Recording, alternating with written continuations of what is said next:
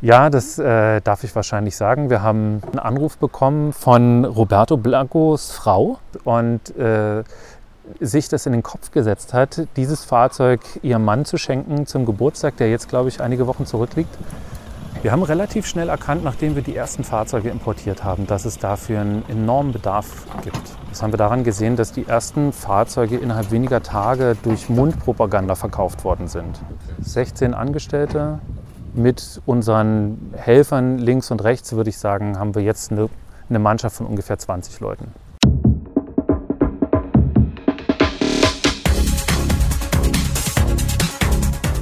Wissen zum Mitnehmen. Willkommen auf dem Podcast-Kanal der IHK Neubrandenburg für das östliche Mecklenburg-Vorpommern. Am Mikrofon begrüßt Sigrid Gehlen. Für unsere Reihe Hashtag kreativ durchstarten. Trotz Pandemie war ich kürzlich in der mecklenburgischen Schweiz unterwegs. In Malchin beim Unternehmen Elektrofrosch. Zusammen mit Göran Eger hat Matthias Stachel das Unternehmen 2019 in Berlin gegründet. Warum Elektrofrosch jetzt in Malchin zu Hause ist, was das Unternehmen macht und bietet und wie es läuft, Matthias Stache hat sich trotz rappelvoller Auftragsbücher Zeit genommen für ein Interview mit mir. Wir vereinfacht sagen wir immer, wir wollen ganz gern nachhaltige Mobilität bezahlbar machen. Das bedeutet eigentlich, dass wir äh, Produkte anbieten wollen, die es Menschen ermöglichen, kleinere Transporte oder die Wege zum Arzt, zum Supermarkt, zum Bahnhof zu bewältigen, ohne dass ich dafür das große Auto aus der Garage holen muss. Also diese, diese ganzen kleinen Zwischenwege, für die ein großes Auto zu groß ist und das Fahrrad zu wenig zu transportieren hat, äh, zu wenig transportieren kann. Ja? Und wir haben 2019 angefangen, tatsächlich auf der Suche nach einem elektrischen Bandbus und ähm, haben den leider nicht finden können. Aber sind auf der Suche nach diesem Fahrzeug auf diese kleinen Transporter gestoßen und äh, die von der Optik her einfach uns so auch an den Frosch erinnert haben, dass für uns der Name Elektrofrosch relativ früh festgestanden hat. Ja? Genau, das ist, das ist eigentlich die ganze Geschichte. Und wir haben dann in 2019 gelernt, dass die Kunden diese Fahrzeuge einfach äh, sehr, sehr praktisch finden, dass wir sie zu einem sehr günstigen Preis bekommen können. Ähm, sind dann auch relativ schnell von Berlin, wo wir gestartet haben, nach Mecklenburg-Vorpommern gezogen das hat tatsächlich vor allem den Hintergrund, dass wir also privat hier ver verankert sind, aber auch, dass das hier zu ganz anderen Kosten möglich ist. Ja? Und dass man hier, äh, und das müssen wir jetzt nach über zwei Jahren auch sagen, engagierte Mitarbeiter finden konnten, die, die uns gerne unterstützen, die hier gerne arbeiten, die mit uns das hier aufgebaut haben. Bevor wir jetzt so ins Detail gehen, Sie sind eigentlich Musiker, habe ich daraus gehört. Nein, ähm, der Göran Eger, der Inhaber, ist äh, in Berlin tätig und tätig gewesen und vermietet dort Proberäume für Musiker. Und eine der Bands kam auf ihn zu und sagte, Göran, kannst du uns nicht, wir würden gerne auf Tour gehen, gibt es nicht einen elektrischen Bandbus? Und dann hat er gesagt, ja, dann gucke ich mal, ob ich sowas finden kann. Und genau, das ist im Prinzip die, der Anfang der Geschichte. Okay, also offenbar sind Sie fündig geworden und haben kleine Elektroautos entdeckt. Ich dachte, Sie haben die quasi erfunden. Genau, also die Fahrzeuge sind nicht direkt unsere Erfindung, zumindest nicht am Anfang. Ähm, wir haben die ersten Fahrzeuge importiert von einem, ich glaube, einem tschechischen Anbieter, haben dann in der Türkei einen zuverlässigen Partner gefunden und auch in China Anbieter und haben relativ viel Lehrgeld auch bezahlen müssen, ähm, um rauszubekommen, welche von den Fahrzeugen dürfen in Europa überhaupt betrieben werden, legal. Ja? Welche entsprechen auch einem gewissen Qualitätsstandard. Ähm, welche bringen besonders viel Leistung, ähm, sodass wir da ein gutes Paket schnüren konnten. Ich sage deshalb am Anfang, weil wir dann später ähm, den Bedarf bei den Kunden gesehen haben, auch zum Beispiel einen geschlossenen Transporter anbieten zu können. Und den gibt es in der Form so nicht. Und wir haben dann, ähm, weil wir ja auch mittlerweile äh, Personal in China haben, mit dem Hersteller gemeinsam ein Fahrzeug entwickelt. Unser Modell Elektrofrosch Max ist ein geschlossener Kleintransporter, ähm, auch, also wo die Kabine geschlossen ist und die Ladefläche geschlossen ist, sodass die Ladung eben geschützt ist. Ähm, genau, den haben wir gemeinsam mit dem Hersteller entwickelt. Da haben wir die technischen Rahmendaten gemeinsam entwickelt, auch die Gestaltung, den Aufbau, die Abmessung. Das haben wir in, in Co-Kreation mit dem Hersteller gemacht. Wir haben auch mittlerweile ein zweites Fahrzeug, das wir äh, mit dem Hersteller gemeinsam entwickelt haben. Wo sitzen denn die Hersteller oder auch die Teilezulieferer? Wie gesagt, wir haben mehrere Hersteller, mit denen wir zusammenarbeiten. Das ist in der Türkei ein großer Hersteller und in China sind es zwei große, die, äh, mit denen wir zusammenarbeiten. Ähm, die sitzen natürlich in dieser Shenzhen-Region. Und ähm, wir haben, wie gesagt, mittlerweile auch Menschen vor Ort, die für uns, mit uns dort arbeiten. Das heißt, die Kommunikation lief dann eben ähm, über auch chinesisches Personal, was unglaublich wichtig ist. Wenn Sie keinen Draht in der Region haben, dann ist die Kommunikation schwierig, sie ist langwierig und auch nicht zuverlässig. Ganz einfach, weil man eben kein persönliches Verhältnis aufbauen kann. Es ist immer so, dass wenn Sie einen Geschäftspartner haben, mit dem Sie direkt sprechen können, mit dem man eine, eine Beziehung aufbauen kann, mit dem arbeiten Sie ganz anders, in einer anderen Geschwindigkeit, mit einem anderen Vertrauen zusammen, als wenn Sie einfach nur eine E-Mail an irgendeinen Vertreter schicken. Herr Stache, wie oder anders, in welcher Branche haben Sie vorher gearbeitet? Also ich persönlich komme aus der Unternehmensberatung. Ich habe Unternehmen geholfen und tue das immer noch, die in sich verändernden Märkten tätig sind. Also die entdecken, dass Kundenbedürfnisse, Technologien sich über Nacht ändern, dass mein Geschäftsfeld sich gewandelt hat und ich mit meiner planerischen Art und Weise nicht mehr überall und mit meinem traditionellen Management nicht mehr überall Erfolg habe. Also bringen Sie ein gewisses Know-how und vielleicht auch gleich Kontakte mit. Denn ich habe mich gerade gefragt, wie baut man zu Unternehmen nach China Kontakt auf? Schreibt man da einfach eine E-Mail oder ruft da anonym an und fragt quasi nach einem Autoteilezulieferer? Das klingt nämlich jetzt so simpel. Und darauf, genau, das ist der, der, der Punkt. Und was ich in meiner Erfahrung als Berater mitgebracht habe, ist die, die Erkenntnis, dass ich in so einem Umfeld äh, das nur über vertrauensvolle Partnerschaften machen kann. Da helfen mir keine äh, umfangreichen Vertragsdokumente, sondern ich brauche ein gemeinsames Ziel, den Wunsch, gemeinsam was zu erreichen. Und wir haben äh, Kontakt einfach aufgenommen zu verschiedenen ähm, Vermittlern äh, in der Region, bis wir einen gefunden haben, mit dem wir das Gefühl hatten, hier kann eine gute Zusammenarbeit entstehen. Und der Herr Wang ist äh, unser Hauptansprechpartner, ist nun seit zwei Jahren äh, unser Mann in China mit seinen äh, Kollegen, die er da vor Ort hat. Und das hat mit einer einfachen E-Mail begonnen, ähm, hat sich dann über die Zeit aber eben ganz gut entwickelt, weil wir gesehen haben, dass wir uns aufeinander verlassen können.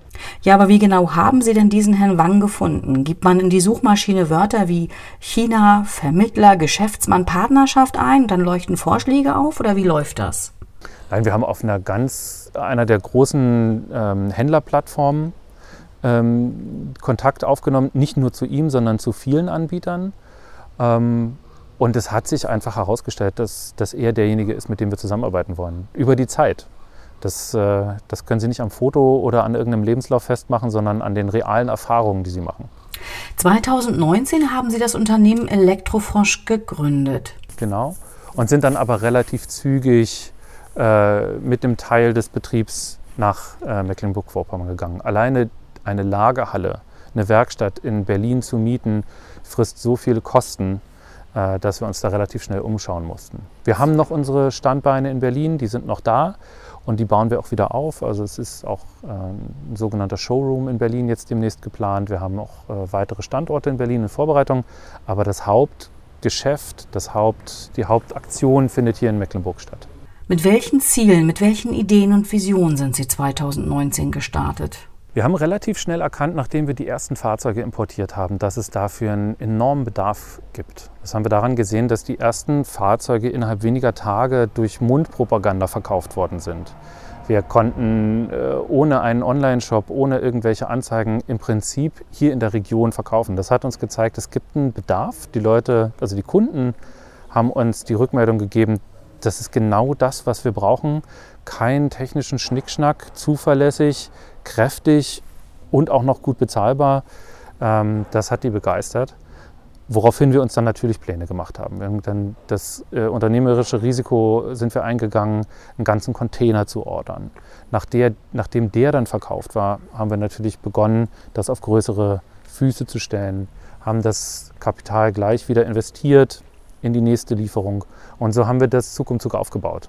Haben dann festgestellt, dass wir das nur mit einem vernünftigen, mit einem zuverlässigen Kfz-Mechaniker gemeinsam machen können, der nicht nur ab und zu mal vorbeischaut, sondern der wirklich Teil des Teams ist. Und diese ersten kleinen Entscheidungen, das Risiko einzugehen, Personal einzustellen auf Basis von zehn verkauften äh, Transportern, das ist äh, dieses Risiko, das wollten wir eingehen, sind wir eingegangen und das hat sich gelohnt. Und so ist das über die Zeit gewachsen. Herr Stachere, gestartet sind Sie ja zu zweit. Und wie viele Elektrofrosch-Kollegen gibt es heute nach zwei Jahren am Markt? 16 Angestellte. Mit unseren Helfern links und rechts, würde ich sagen, haben wir jetzt eine, eine Mannschaft von ungefähr 20 Leuten.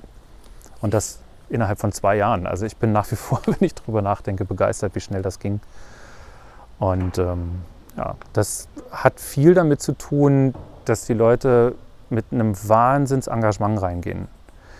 Was hier in der Freizeit noch von den Kollegen geleistet wird, äh, zu welchen Zeiten sie bereit sind, äh, noch, noch den einen Kundenauftrag zu erfüllen, dann noch die eine Schraube anzuziehen, das ist unbegreiflich. Das ist mir so auch noch nicht begegnet. Das zeigt einfach, dass die Begeisterung, die uns von den aller, allermeisten Kunden entgegenspringt, dass die eben auch hier im Team zu spüren ist und dass das ganz viel ausmacht von dem, was wir hier erreichen konnten.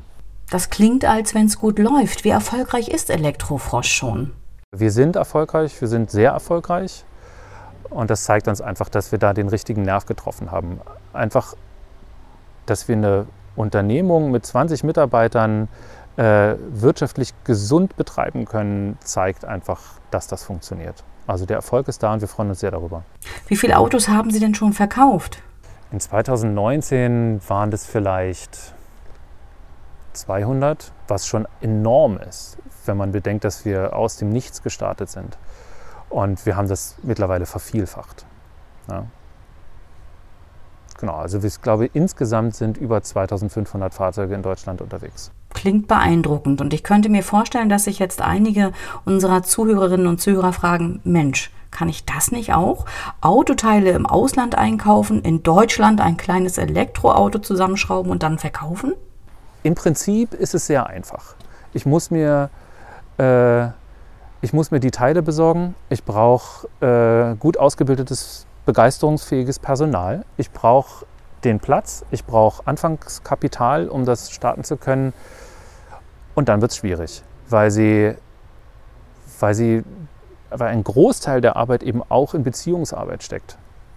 Und es ist verlockend, auf eine große Handelsplattform zu gehen und sich einfach diese Fahrzeuge oder Teile der Fahrzeuge einzukaufen. Aber ob das ein verlässlicher Partner ist, ob das kommt, was sie geliefert, äh, bestellt haben, ob das in der Qualität kommt, ob es legal ist. All diese Fragen, das müssen Sie über einen langen Zeitraum erfahren.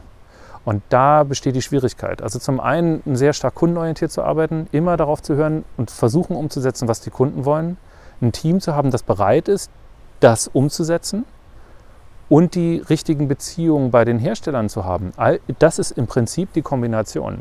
Es klingt leicht, das nachzubauen, aber rückblickend ist es das eigentlich nicht ne, wenn man genau hinguckt. Wie haben Sie Ihre Idee, also Ihr Unternehmen eigentlich finanziert und wer hat Ihnen geholfen? Die ersten Investitionen sind reines privates Kapital gewesen. Da reden wir auch wirklich über 10.000, 20.000 Euro. Ähm, alles, was wir an Kapital investiert haben, ist aus dem Geschäft heraus erwachsen. Wir haben bisher so gut wie kein Fremdkapital aufgenommen. Das wird sich ändern müssen wenn wir die nächsten Schritte machen. Wir haben Großes vor und das geht nicht ohne Unterstützung. Ähm, aber das, der Prozess dahin sieht sehr, sehr gut aus. Dass wir also noch ganz viel Potenzial haben, hilft uns da sehr. Das Wort Fördermittel ist bei Ihnen gar nicht gefallen. Da weise ich gern mal nebenbei auf den IHK-Finanzierungssprechtag hin, der monatlich stattfindet. Wofür genau wird denn demnächst Geld gebraucht? Genau, also vorrangig reden wir über Lagerfläche, Lagerkosten, die wir ausbauen müssen weil auch die große Halle hier äh, bald an ihre Grenzen stößt und da müssen wir einfach mehr haben. Ähm, dafür brauchen wir Geld. Natürlich auch, um Personalkosten äh, abzudecken.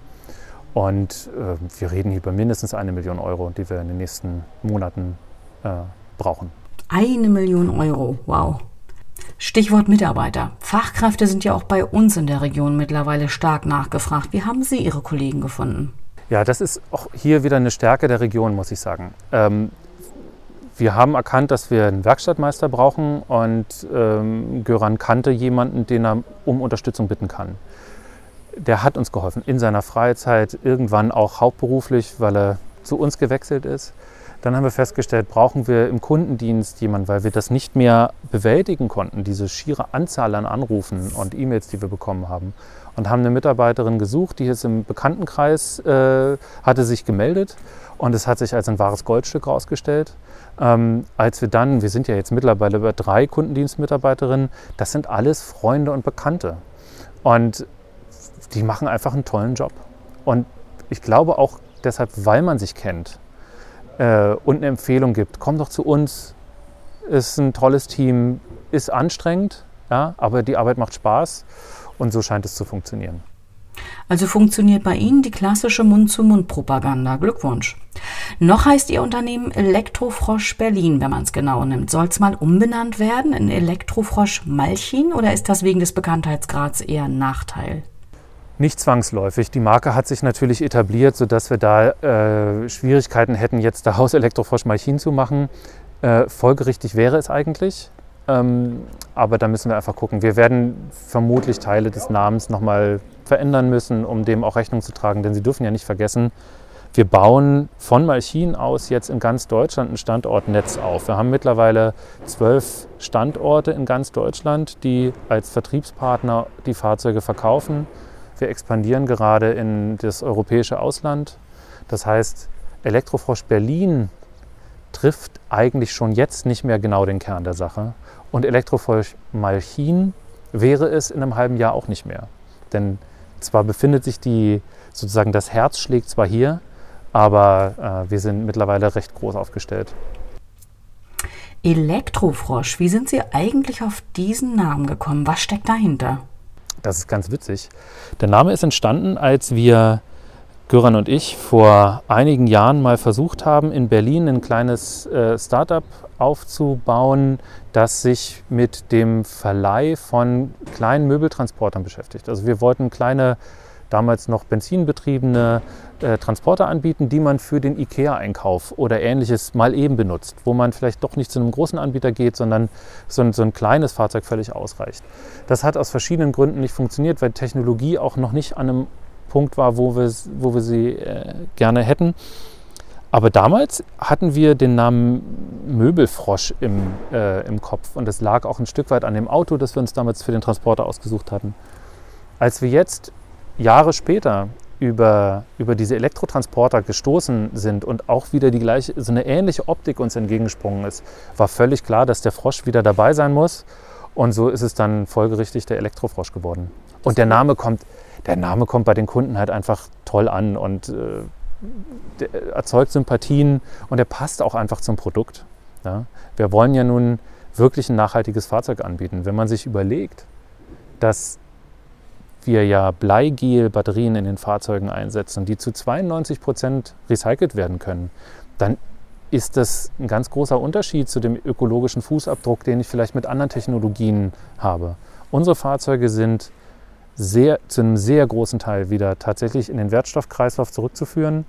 Insofern trifft eigentlich unser Anspruch, dass das eine nachhaltige Mobilität ist, gut. Und da passt der Name Frosch wunderbar. Sie sprachen eben schon die Bleigel-Batterien an. Verraten Sie doch mal ein paar weitere technische Details. Unsere Transporter, wir haben ja mehrere, ähm, sind, ich glaube, ungefähr 300 Kilo schwer in etwa und bewegen aber bis zu 500 Kilo Ladung. Im öffentlichen Straßenverkehr sind es, glaube ich, 350, die zugelassen sind. Aber auf dem Betriebsgelände kann ich äh, diese halbe Tonne Material bewegen mit einem Fahrzeug, das 45 km/h schnell ist und ähm, genau und ungefähr so zwischen zweieinhalb bis dreieinhalbtausend Euro kostet. Genau, die großen Transporter, wenn ich jetzt mal von dem grünen Modell Max rede, das kostet ähm, knapp 5000 Euro. Ähm, mit den Optionen Solaranlage, die noch montierbar ist und allen kann ich das natürlich noch erweitern, aber so im Schnitt ungefähr 5000 Euro. Wer sind Ihre Kunden? Woher kommen die? Wofür kaufen die sich so ein Mini-Auto? Das ist völlig unterschiedlich. Wir haben zunächst gedacht, dass wir doch eher die Landwirte ansprechen, die auch einen guten Teil unserer Kundschaft ausmachen. Aber es sind eben auch Handwerker, die Material zu transportieren haben, Serviceunternehmen, Hausmeisterservice, äh, Ferienwohnungsvermittler, Vermieter, die einfach Transport äh, Transporte zu erledigen haben. Wir haben Campingplatzbetreiber, die zum Beispiel Frisch- und Brauchwasser mit diesen Fahrzeugen auf dem Gelände transportieren, weil sie nicht stinken, weil sie überall durchkommen und weil sie eben so eine enorme äh, Menge an Material bewegen können. Aber auch Privatpersonen. Bei den Kabinenrollern stellen wir fest, dass es viele ältere Leute gibt, die sie gerne fahren, weil sie einen sehr guten Überblick haben, das Auto sehr leicht zu bedienen ist gleichzeitig aber nicht so groß ist wie ein, sage mal, richtiges Auto. Und für die meisten Wege zur Apotheke, zu Freunden, zum Supermarkt absolut ausreichend ist. Und wir immer wieder auch die Rückmeldung bekommen, dass diese Menschen sich dadurch auch eine, eine, gewisse Freiheit behalten können, eine Unabhängigkeit in ihrer Mobilität erhalten können. Ähm, das, also die, die Bandbreite an Kunden ist wirklich unglaublich breit. Sie haben mindestens einen ganz berühmten Kunden, dessen neues Auto ist vorhin an mir vorbeigerollt, als ich hier angekommen bin. Ja, das äh, darf ich wahrscheinlich sagen. Wir haben äh, vor einem halben Jahr einen Anruf bekommen von Roberto Blancos Frau, die äh, ganz begeistert war, was sie da gesehen hat und äh, sich das in den Kopf gesetzt hat, dieses Fahrzeug ihrem Mann zu schenken zum Geburtstag, der jetzt, glaube ich, einige Wochen zurückliegt. Und wir haben uns bei dem äh, in dem Moment gedacht, was können wir noch aus dem Fahrzeug machen? Und so haben wir den kleinen Kabinenroller genommen und hier in der Region äh, zu einem Sattler gebracht, der dieses Fahrzeug innen völlig verwandelt hat. Er hat also jegliche Bezüge, Verkleidungen ausgetauscht und durch handgenähtes, handabgestepptes Leder ersetzt. Also da finden Sie ein ganz hochwertiges Leder, Lederlenkrad, unglaublich bequeme Sitze also ich glaube, dieses Fahrzeug wird Ihnen, wird Ihnen sehr gefallen und wir freuen uns, wenn wir ihm damit eine Freude machen können. Roberto Blanco im Elektrofrosch, cool. Ähm, haben Sie auch schon Autos über deutsche Grenzen hinweg verkauft und wohin? In die ganze Welt. Eigentlich überall. In, ich erinnere mich, dass in Schweden zuletzt äh, äh einer das Fahrzeug mit der Fähre rüber geschafft hat und uns Fotos geschickt hat. In Afrika fahren sie herum, in Portugal, in Osteuropa. Italien, Schweiz, eigentlich im gesamten europäischen Ausland, würde ich sagen, fahren unsere Fahrzeuge. Ich habe letztens ein Foto bekommen von jemandem aus Italien, der äh, mir ein Foto geschickt hat von einem Transporter, den er dort in freier Wildbahn ge gesichtet hat. Also das ist ein schönes Gefühl. Das glaube ich. Wo sehen Sie sich mit Ihrem Unternehmen in fünf oder auch in zehn Jahren? Wo soll es mit Elektrofrosch hingehen? Gibt es da Ideen oder auch Wünsche? Das ist in der heutigen Zeit so unglaublich schwer zu beantworten. Ähm, weil sich so viel so schnell verändert. Wir bereiten uns auf alles Mögliche vor, versuchen so flexibel wie möglich reagieren zu können. Das schaffen wir, indem wir nicht ähm, überbordende Strukturen einziehen, sondern dass wir eigenständige Teams haben, die Verantwortung übernehmen können und äh, eigene Entscheidungen treffen können, dass wir uns als, als Team regelmäßig zusammensetzen und die Entwicklungen besprechen. Deswegen können wir den näheren Horizont schon ganz gut antizipieren wo die Reise für uns in fünf Jahren ist, das können wir gar nicht sagen. Ich glaube, dass wir eine bekannte Marke sind, dass man uns aus diesem Markt nicht mehr wegdenken kann. Ich glaube, dass wir in ganz Europa vertreten sind. Ähm, wir machen die ersten Schritte dahin gerade. Man wird von uns hören. Das glaube ich auf Anhieb. Stichwort Pandemie. Was haben Sie gespürt, erlebt? Ich glaube, es ist ganz interessant, ein bisschen auch darüber zu wissen, wie wir mit den verschiedensten Schwierigkeiten umgegangen sind. Denn die Corona-Krise hat uns ja nun wirklich den einen oder anderen Knüppel zwischen die Beine geworfen. Wenn ich darüber nachdenke, dass wir ja mehrere sogenannte Lockdowns hatten und in diesen Phasen sind natürlich auch die Bestellungen zurückgegangen. Das kam dann wieder, weil wir auch neue Angebote gemacht haben, weil wir zusätzliche Produkte ins Angebot aufgenommen haben, also hier auch ein unternehmerisches Risiko eingegangen sind in der Krise. Geld in die Hand genommen haben, statt, zu, statt es sozusagen zu beschützen. Dann hatten wir und haben immer noch die Situation, dass am, ähm, am Containermarkt die Container einfach unglaublich knapp sind. Das heißt, ein Schiffscontainer, mit dem ihr Material und ihre Ware nach Europa transportiert wird, davon gibt es im, einfach viel zu wenige. Ähm, was dazu führt, dass wir natürlich längere Lieferzeiten haben unseren Kunden gegenüber. Und was uns da geholfen hat, waren, dass die Kunden nach wie vor an das Produkt glauben, an uns glauben, dass wir versuchen, so gut es eben geht, auch eine Kommunikation mit unseren Kunden aufrechtzuerhalten, dass wir sie darüber informieren, so früh es geht. Ähm, natürlich gefällt das nicht allen Kunden, aber ich muss einfach sagen, dass 95 Prozent der Kunden uns die Stange halten. Auch wenn sie erfahren, dass ihr Fahrzeug vielleicht drei Monate später kommt als geplant. Dann haben sich durch die Knappheit der Container die Preise vervierfacht. Ja, man zahlt heute teilweise 12.000 Euro für einen Seekontainer, wo sie früher 3.000 bezahlt haben. Auch das schlägt sich natürlich nieder in ihren Kosten. Was wir gemacht haben, ist, dass wir entschieden haben, in möglichst kleinen Einzelteilen geliefert zu bekommen, sodass einfach mehr in den Container passt. Dann bieten wir jetzt zukünftige, äh, also zukünftig auch noch sinnvolle Zusatzoptionen an, sodass wir dadurch auch Kosten, also Explosionen im Prinzip versuchen zu kompensieren. Ja. Jetzt ähm, haben wir gelernt, dass die Kunden sich äh, Sorgen machen über die Beständigkeit des Fahrzeugs. Wir haben gesagt, ja, jedes Fahrzeug sollte einen gewissen Schutz bekommen. Das heißt, einen Unterbodenschutz, Hohlraumversiegelung.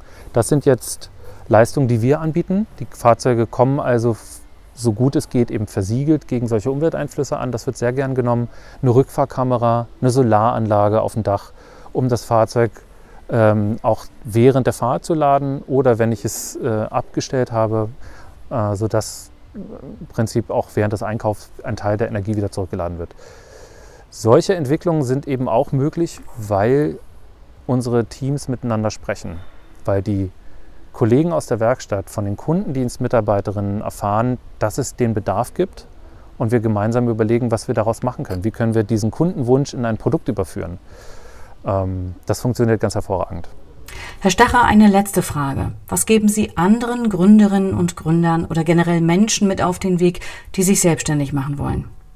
Ich würde immer mit auf den Weg gehen, sei dir bewusst, dass du nicht weißt, was du nicht weißt. Das heißt, stell dich darauf ein, dass es etwas gibt, was nicht so funktioniert, wie du es dir vorgestellt hast. Starte klein, versuche so schnell wie möglich, so viel wie möglich über deinen Markt zu lernen das ist auch das, was wir unseren Partnern mitgeben. Wenn ich sag mal in Baden-Württemberg ein, ein Landwirt so von den Fahrzeugen begeistert ist, dass er sie selber auch vertreiben möchte, dann sagen wir ihm auch,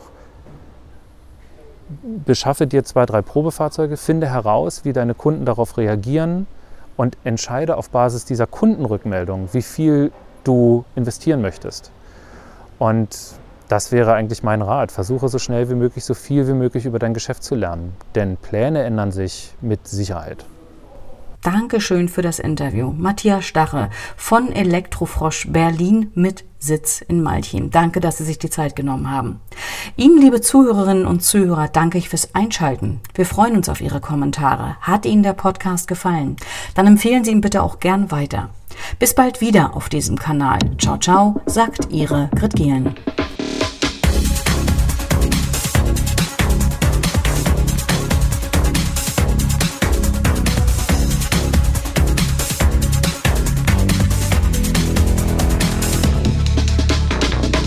Sie haben eine Sendung der IHK Neubrandenburg für das östliche Mecklenburg-Vorpommern gehört. Vielen Dank, dass Sie dabei waren.